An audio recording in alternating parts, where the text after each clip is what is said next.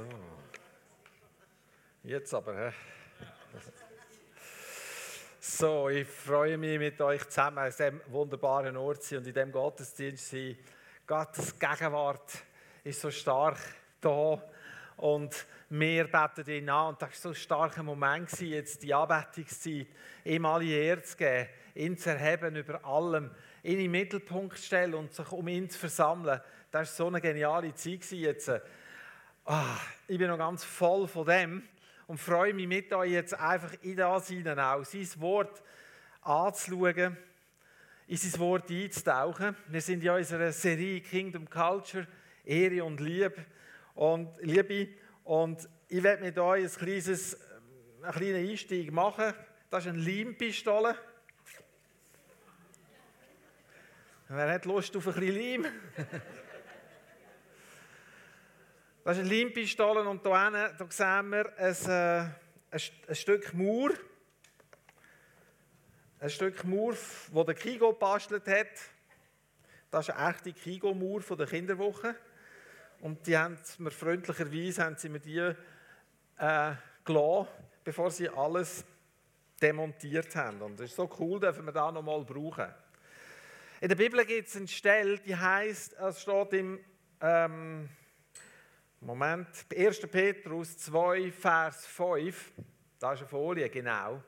Da sagt der Petrus, lernt euch als lebendige Stein ins Haus einfügen, wo von Gott selber erbaut wird und wo von seinem Geist erfüllt wird.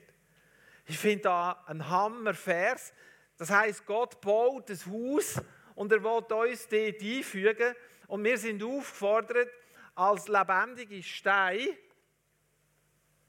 leere Milchpackungen, sich einfügen in das Haus, wo von Gottes Geist gefüllt ist. Wo Gottes Geist baut, wo Gottes, äh, von Gottes Gegenwart umgeben ist, wo Gottes Geist drinnen ist, wo es um ihn geht. Hey, du und ich, wir sind ein lebendiger Baustein und wir werden eingefügt und wir sollen uns einbauen und die Frage ist, wie werden wir hier eingebaut? Wie, macht man das an, dass das einigermaßen hebt? Weil wenn man Bachsteine aufeinander stellt, sieht es schön aus, aber das hat nicht. Also man muss ja mit irgendetwas, ähm, muss man das ja fixieren, dass die Teile aneinander kleben und beieinander bleiben, oder nicht? So ihr lebendigen Bachstein, unser Klebstoff heißt Liebe und Ehre. Liebe und Ehre ist das Element, das es braucht, um, um Festigkeit zu bekommen. Ich mache jetzt den Test. Mal schauen, ob der Leim hier klebt. Der Leim hat eine Schwäche, wissen Sie was? Jedes Mal, wenn ich es mache, ist er wieder eingehärtet. Aber jetzt kommt etwas raus. Eieiei, da braucht ein bisschen Muckis da. Gute Fingerübungen. Wo habe ich den Muskelkater, da kann ich die Gabel nicht mehr haben. So, es kommt. Äh? Gell? Das ist eben cool, weil sie liebt mich und sie ehrt mich. Amen. So, dann stellen wir den mal da drauf. Da stellen wir da drauf. Dann nehmen wir den. Und wir sehen, wenn wir da genug Material drauf tun, genug Liebe und Ehre drauf tun, dann klebt das Zeug. Da bringst du nachher nicht mehr so schnell abeinander. Oder? Je mehr Liebe und je mehr, mehr Ehre fließt, desto mehr wird das Zeug zusammengehalten. So, wenn wir sparen mit Liebe und Ehre, wenn wir geizig sind mit dem, was passiert? Das hat nicht. So, wenn wir als lebendiges Haus, wo der Vater selber baut, wollen äh, sie uns einfügen, Huch.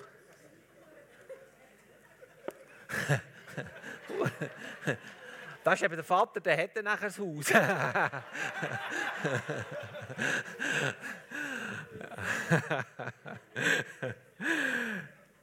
Was ich euch sagen will, ist, lernt nicht mit Liebe und Ehre sparen. Lernt nicht mit Liebe und Ehre sparen.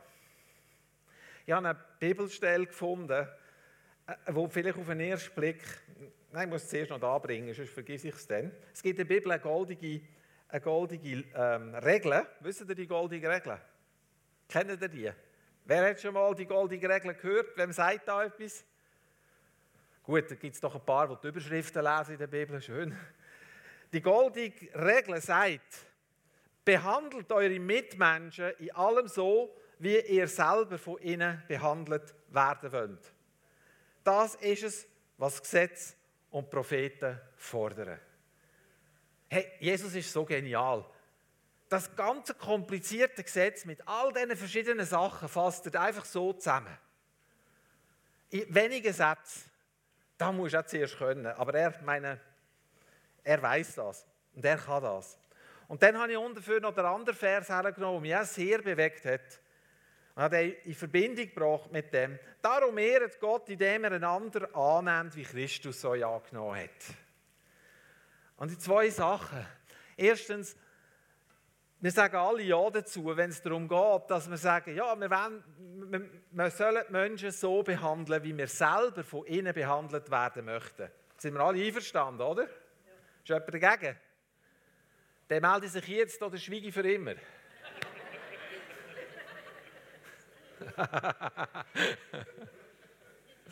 hei, hei, hei. Und das Zweite, darum ehret Gott, indem er einander annimmt, wie Christus euch angenommen hat. Das ist ein so ein cooler Vers. Und ich habe so einen Zusammenhang herstellen, indem ich die Menschen ehre und sie wertschätzen für das, wo sie sind, nicht für das, was sie tun. Ehre Gott im Himmel. So, da haben wir wieder den Klebstoff, den Leim, wo uns miteinander, schon wieder, hei, hei, hei, hei. Ich nehme die weg da, das ist viel zu gefährlich. Sonst wird der Leim plötzlich, das ist auch noch ein Bild, wenn der Klebstoff plötzlich zu fallen wird. Nein. Wir sagen alle Ja zu diesen Versen. Wir sind alle mit dem einverstanden. Und wir wissen alle, dass das der Standard ist, den wir haben sollten. Einverstanden? Und jetzt beobachte ich etwas. Ich beobachte das manchmal in meinem Leben und ich beobachte es auch manchmal im Leben von anderen. Ich beobachte, dass wir den Anspruch an die anderen wohl haben. Dass sie uns lieben und ehren. Und dass sie uns gut behandeln. Dass wir uns da auch wünschen. Und dort merke ich, manchmal kommen wir dann in eine Situation hinein, wo wir diesen Maßstab nehmen und das Verhalten der anderen entsprechend dem beurteilen. Und wenn sie es dann nicht so machen, wie wir das denken, dann sind sie doch ein bisschen unterdurch bei uns. Und dann nehmen wir es als Anlass, um unsere Ehre und unsere Liebe zurückzuhalten. Nicht zu. Und wir begeben uns dann sehr oft aufs gleiche Niveau und gehen um, so nach dem Motto Auge um Auge, Zahn um Zahn. Dabei ist Jesus ans Kreuz gegangen und er hat uns etwas gezeigt und etwas da gelassen, wo er uns sagt, wir sollen sogar unsere Finden lieben, denen wohltun, die uns schaden. Ich finde das so spannend. Und darum wird mir so, je länger dass ich über das Thema nachdenke und in das Thema hineingehe, von Ehren, wird mir bewusst, wie zentral das Ehren ist. Weil du kannst Beispielsweise Ehren und Liebe, die kannst du nicht voneinander nehmen, die zwei. Du kannst nicht jemanden lieben und nicht ehren. Wenn das der Fall wäre, wäre es Egoismus, Selbstzucht, Eigennutz. Du kannst auch nicht jemanden ehren, ohne zu lieben. Wenn du das machst, ist es Heuchelei. Nicht echt. Schön, den Menschen schön reden, oder? Wenn du etwas von ihnen das hat mit dem nichts zu tun.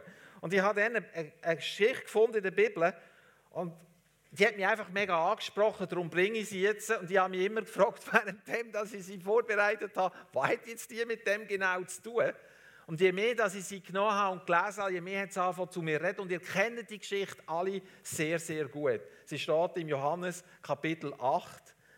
Und wir tauchen einmal dort ein bisschen ein. Und hey, jetzt ist ein guter Moment, um deine innere, um deine innere Fantasie und deinen inneren Bildschirm anzuklicken, falls du den noch nicht angelassen hast. Und dir das einmal vorzustellen. Weil es ist so eine geniale Geschichte, wo mir etwas Wichtiges gezeigt hat. Aber was, sage ich euch erst, wenn wir sie gelesen haben. Früh am Morgen ist Jesus wieder im Tempel. Das ganze Volk hat sich um ihn herum gesammelt.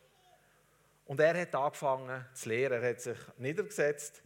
Er hat, sich angefangen, er hat angefangen zu lehren.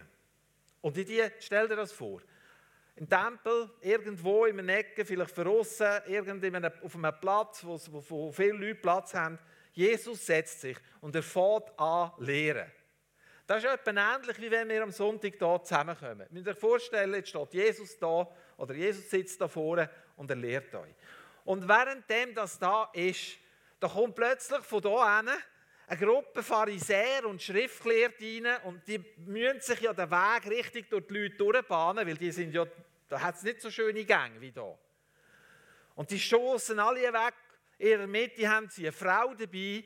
Sie kommen vor Jesus und die stellen die Frau so vor Jesus her, dass jeder im Raum oder jeder auf dem Platz die Frau kann sehen kann. Und dann der, der die lauteste Güte hat von ihnen, die kräftigste Stimme, sagt, Meister, wir haben diese Frau verwünscht beim Ehebruch. Vor wenigen Minuten. Gerade passiert. Mose sagt uns, dass so eine Frau muss gesteinigt werden muss. Was sagst du? Und jetzt stell dir vor, alles verstummt. Alle schauen wie gebannt auf die Frau und auf das, was die Pharisäer gesagt haben. Und was macht Jesus? Er beugt sich und fährt da in Sand mögeln. So mit dem Finger. So wie wenn er jetzt sagt, du, da geht mir nichts an. Und die stehen jetzt da, wie bestellt und nicht abgeholt mit dieser Frau. Und Jesus zeichnet im Sand.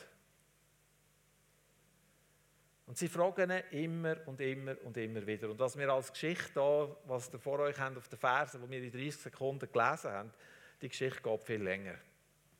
In Natura. Und Jesus zeichnet. Und die Frau steht da. Was denken ihr, wie geht es dieser Frau?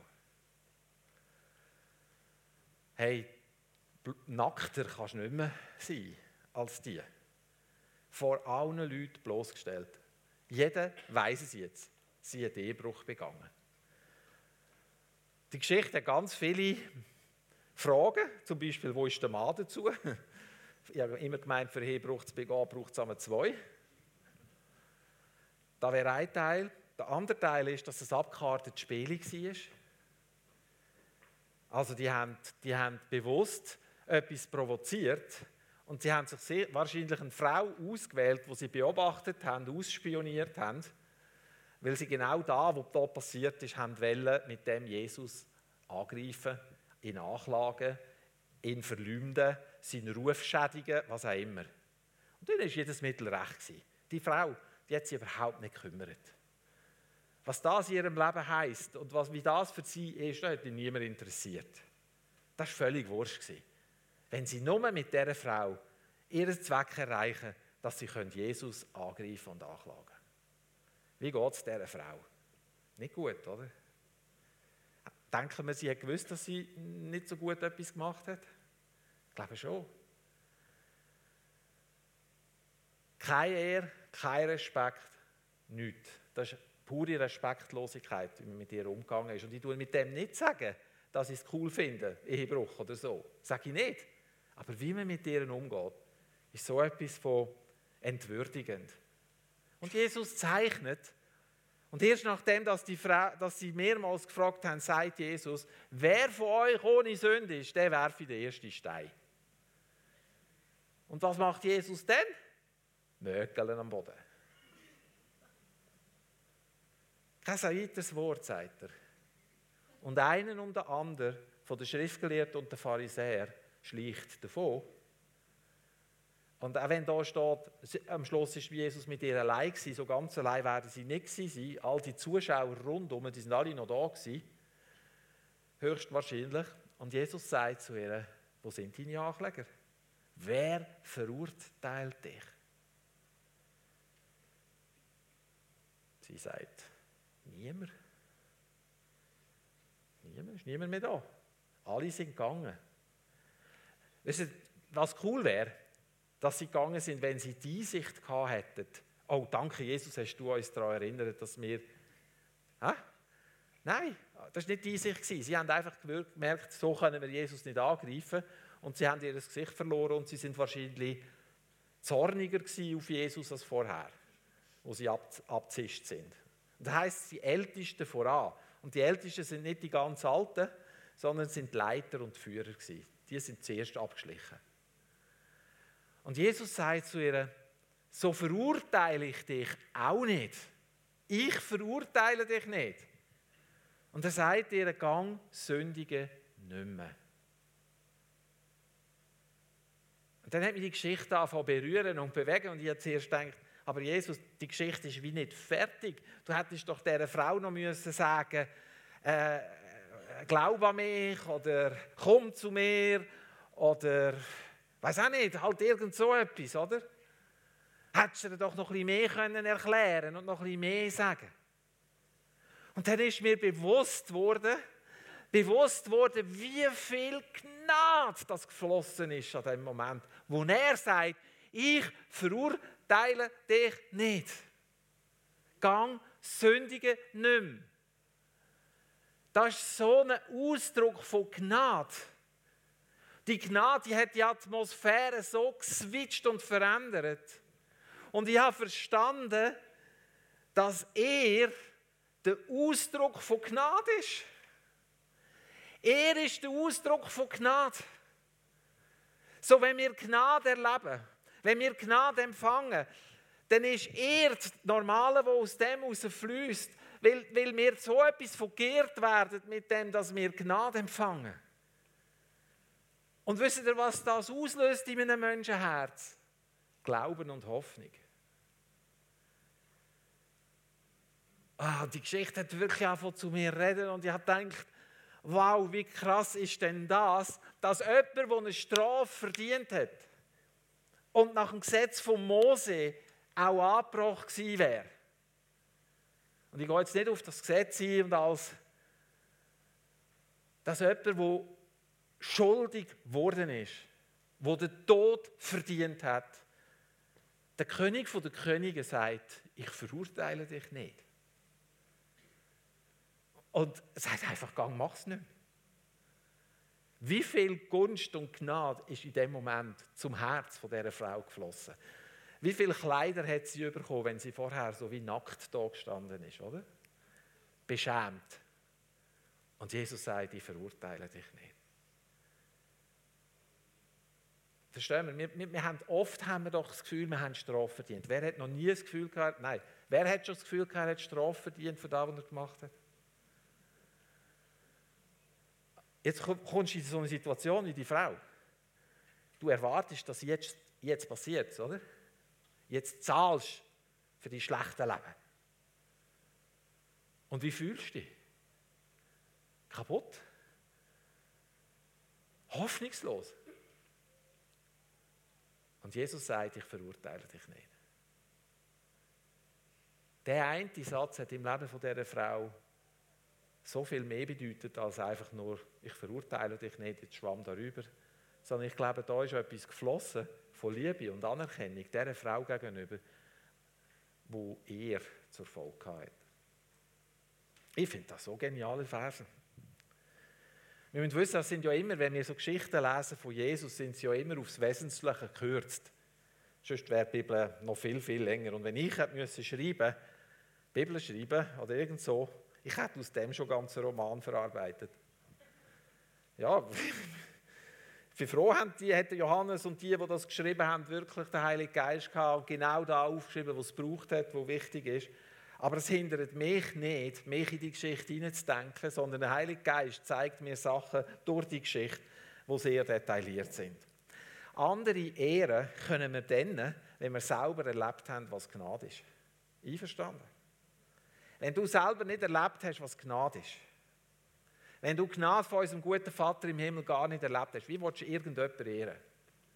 Wie willst du irgendjemanden lieben, wenn dieser Liebe nicht begegnet bist? So, was wir vorhin in der Anbetung hier gemacht haben, wir müssen ihm begegnen. Freunde, das ist nicht Option, das ist, da müssen wir. Das ist der einzige Ort und die einzige Möglichkeit, um ein Leben zu führen, so wie es ihm gefällt. Verstehen Sie? Er will nicht unsere Opfer in dem Sinn, dass wir krampfen, bis wir umkehren und dann auf unserem Grabstein irgendein schöner Spruch steht. Er gab sich, er hatte Mühe und gab sich Mühe oder so.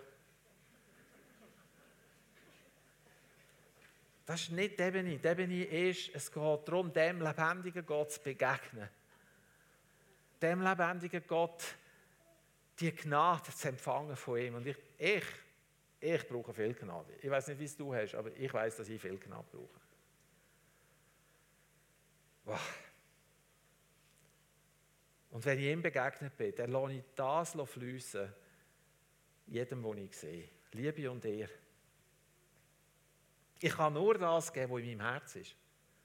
Ich kann nur das geben, was ich habe.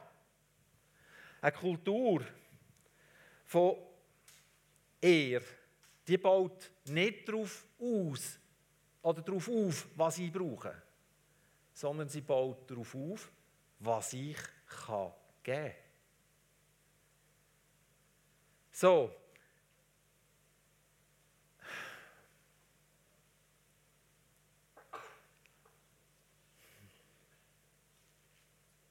Ich weiß, dass wir alle Bedürfnisse haben. Und ich weiß, dass da innen Menschen sind, die sind da, weil, weil, weil sie etwas suchen, wo ihre Bedürfnisse stillt. Ich weiß das. Und ich weiß, dass es Menschen gibt, die so, so, äh, so am Suchen sind und so verzweifelt sind, dass sie wie alles andere aus den Augen verlieren und dass es nur noch darum geht, ihre Bedürfnisse zu stillen. Ich weiß das.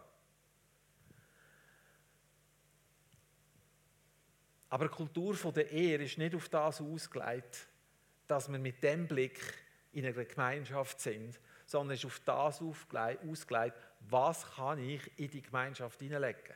Was kann ich geben? Einander ehren ist nicht ein Recht, das jeder hat, sondern ist eine Gunst und eine Gnade, die wir einander geben, so wie es Gott uns gegeben hat. Und wo wir mit dem ihn ehren, so wie wir miteinander umgehen.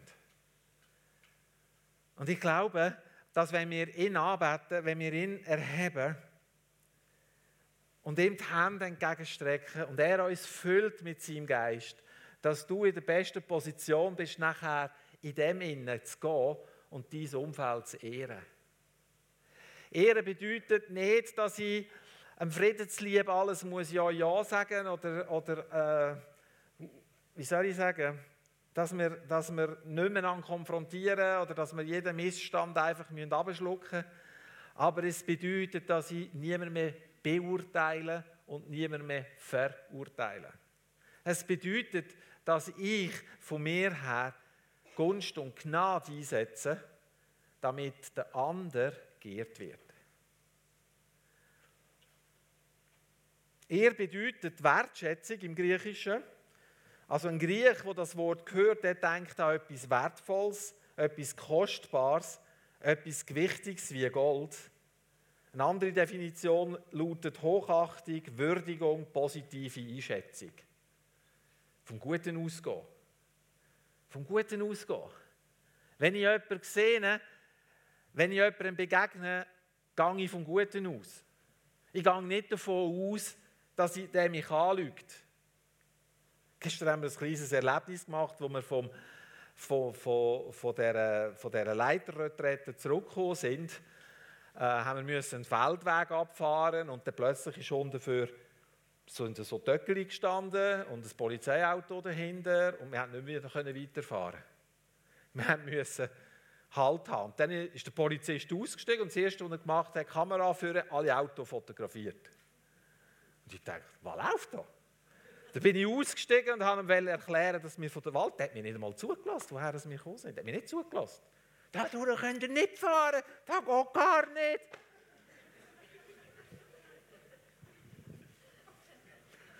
Und erst etwa beim dritten Auto oder beim vierten hat einer von unseren Chauffeuren fertiggebracht, dass ihm der Polizist schnell zugelassen hat und ihm erklärt hat, dass wir von der Waldhütte kommen und nicht den Schleichweg von Gränichen über, über die Fußgängerwege auf Sur gesucht haben, weil ja die Straße gesperrt war zwischen Gränichen und Sur.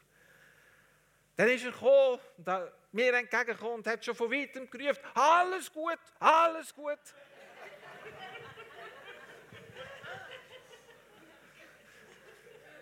hat er seine Töckler verräumt und wir sind durchgefahren. Der ist davon ausgegangen, dass ich ihm nur im Seich erzählen will. Darum hat er mir gar nicht zugelassen. Die gehen davon aus, dass man sie als allererstes Mal anlügt. Und es braucht dann einiges, dass, dass sie kannst erreichen dass sie begreifen, der hat mich im Fall nicht angelogen. Der macht mir nicht irgendetwas vor, weil er, sich jetzt, weil er ertappt ist und jetzt will er sich rausschnurren. Genau so sollen wir mit Leuten umgehen. Das ist er. Genau so. Vom Guten ausgehen. Jedes Mal, wenn ich jemanden sehe, und wenn ich auch weiss, ist jetzt ein Schnorritante, der nicht mehr aufhört, aber ich gehe vom Guten aus. Wirklich. Und vielleicht muss ich dann mir eine Strategie überlegen, wie ich dann nach einer gewissen Zeit hineinkomme, dass ich den Redefluss unterbrechen kann. Aber ich gehe vom Guten aus. Ich denke nicht schon, wenn ich sie sehe, oh Hilfe, wo ist der nächste Fluchtweg? Also ich habe es auch schon gemacht. Erwischt.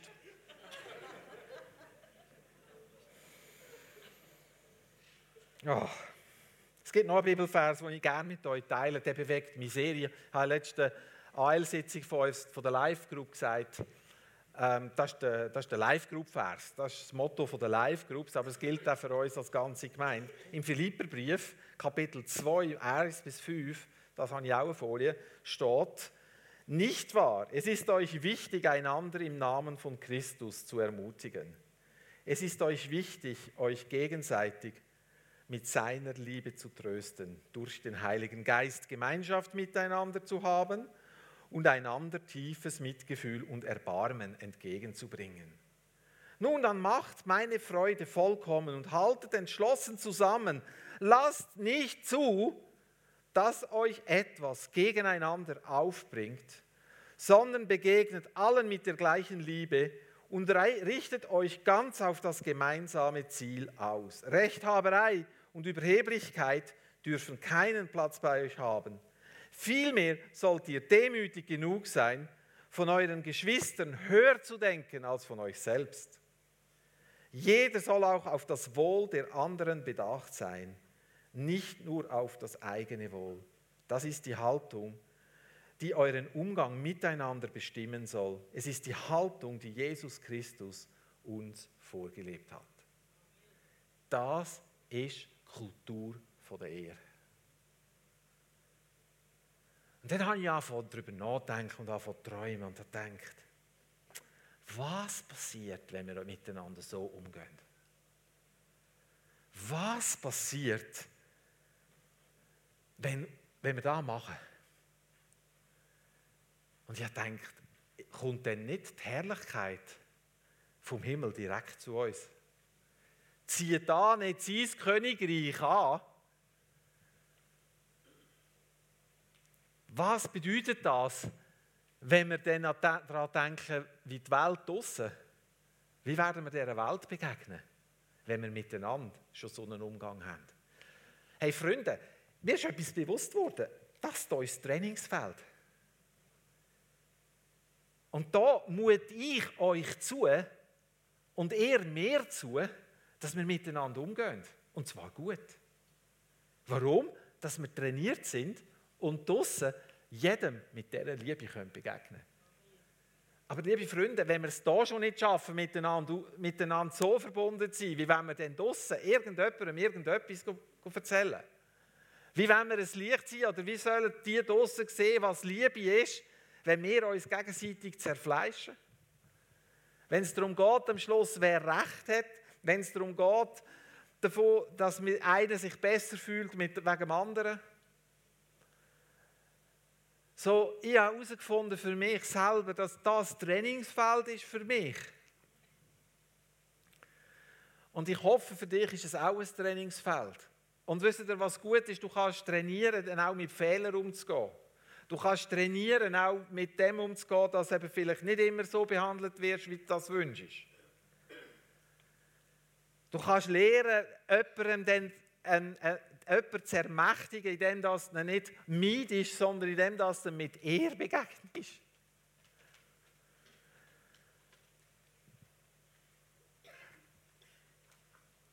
Ich verstehe jetzt auch meine Frau besser. Ich habe das schon mal erzählt, das Beispiel. Ich erzähle es gerne noch einmal. Marianne hat angewohnt. Wir haben eine Nachbarin, die hat nie grüßt. Nie. Ich habe probiert zu grüßen. Und nach dem vierten Mal habe ich gedacht, weißt du was, wenn nicht willst, sein. Was macht Marianne? Marianne geht und grüßt extra freundlich und sagt, grüezi.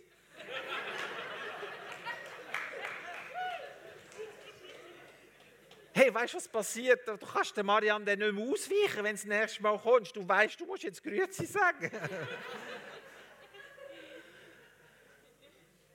Und es verändert die Kultur und die Atmosphäre. Nur das Grüezi sagen. Ich habe noch gar nichts anderes gemacht. Also sie.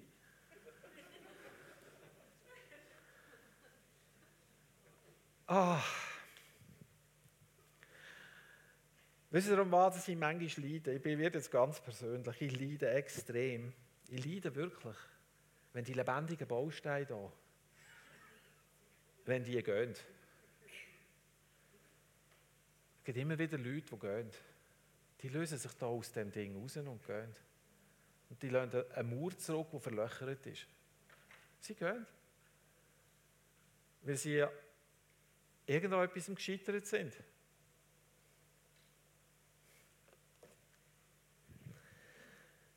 So Momente wie heute Morgen, die sind so genial. Ich bin so dankbar für die Momente. Aber wenn diese Momente nicht dazu führen, dass wir einen anderen Umgang haben miteinander, dann ist es nicht wert. Wenn diese Momente nicht dazu führen, dass wir können aufeinander zugehen können, in der Haltung von Vergebung, in der Haltung von Ehr und Liebe, dann nützt uns da nichts. Wenn wir es nicht schaffen, miteinander auf ein Ziel ausgerichtet zu bleiben, was haben wir denn? Schaut, unser Individualismus in diesem Land kommt uns hier in die Quere. Echt. Das, wir sind nicht das Volk oder wir sind nicht Gottes Volk aus Individualisten. Wir sind sein Volk, weil wir auf ein Ziel ausgerichtet sind. Weil wir den gleichen Vater haben. Weil wir den gleichen Erlöser haben und wir haben den gleichen Heiligen Geist. Und wenn wir unseren Gott wirklich ehren wollen, wenn da nicht nur am Sonntag am Morgen ein Lippenbekenntnis ist, dann muss sich das im Umgang miteinander zeigen. Wenn du Brüllen hast, von dem, dass du das Glas immer nur halb leer siehst, und du siehst immer da, wo fehlt, dann lass dir Augensalbe verschreiben vom Himmel. Wirklich. Wenn du nur das Schlechte siehst bei den anderen Leuten, nur ihre Fehler siehst, nur ihre Kleider siehst, die vielleicht nicht ganz zusammenpassen, oder ihre Friesen, die wieder einmal erneuert sein oder was auch immer wir für Gründe finden, aneinander irgendetwas zu bemäkeln und zu bemängeln. Der ist zu dick, der ist zu dünn, der ist zu klein, der ist zu gross, der ist zu eitel, der ist zu wenig eitel. Der zeigt mir das, dass unsere Ehe, also ich sage es ganz knallhart, der hör auf mit ähm, Hände am Sonntag am Morgen und schöne Lieder singen. Hör auf. Der fang an, der Gott suchen, fang an, dir Augensalbe verschreiben vom Himmel. Dass du siehst und dass du geheilt wirst. Weißt du, die Sünde der Pharisäer war nicht, dass sie, dass sie Jesus nicht erkannt haben. Die Sünde der Pharisäer war, dass sie gesagt haben, wir sind schon recht. wir haben keine Sünde. Wenn sie Offenbarung und Erkenntnis zugelassen hätten und auf ihre Knie gegangen wären und Buß da hat und Buß meint nichts anderes als umkehren, weil bei Jesus ist keine Verurteilung. Da wäre für Jesus doch null Problem gewesen, denen wäre vergeben worden, die wären ins Reich von Gott versetzt worden, da wäre doch alles wunderbar gewesen, oder nicht? Wäre doch gar nicht schwierig gewesen. So, Jesus bietet uns an. In so einem Moment, wo seine Gegenwart und Herrlichkeit kommt, bietet er uns an, dass so wie er uns ehrt, wir ihn ehren und einander ehren. Das ist immer, es, es, ist, es geht nicht nur um dich und Gott, es geht um uns als Körperschaft, weil wir sind das Haus, das aufbauen ist, gefüllt ist mit dem Heiligen Geist, lebendige Bausteine wo der Vater selber einbaut ins Haus. Warum in alles in der Welt kann es sein, dass Menschen sich rauslösen und einfach gehen? Warum bringen wir es nicht an, miteinander so unterwegs zu sein, dass er und Liebe fließt? Und mit dem meine ich nicht, man muss mit allem einverstanden sein. Aber in dem meine ich, dass wir Ehr und Liebe fließen, da, wo wir von ihm empfangen, weitergehen und in dieser Haltung miteinander verbunden bleiben und aufs gemeinsame Ziel ausgerichtet sind. Und was ist das gemeinsame Ziel? Seine Herrlichkeit unter uns, dass eine verlorene Welt, wo man sieht, wer Gott ist. Ich höre auf.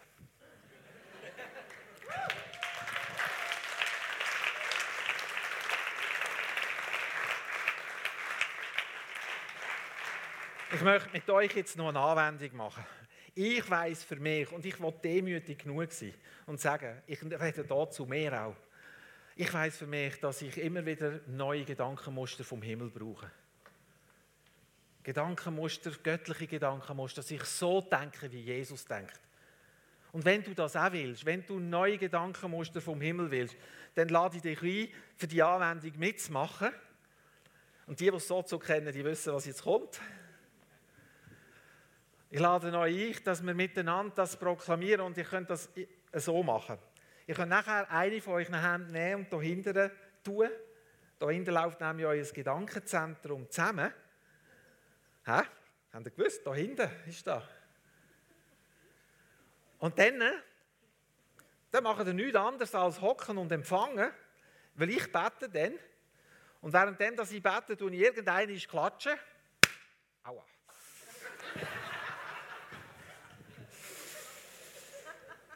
Das mache ich aus zwei Gründen. Zum einen ist das ein prophetisches Zeichen, dass es jetzt geschehen soll.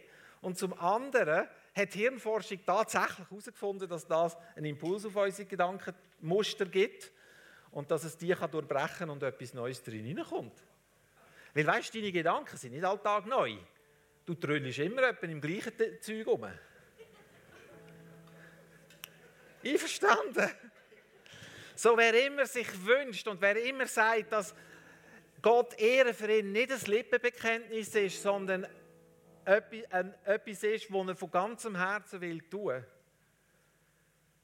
Und von versteht, dass Liebe und Ehre erst dazu da ist, zum Gehen und nicht zum Erwarten und zum Nehmen.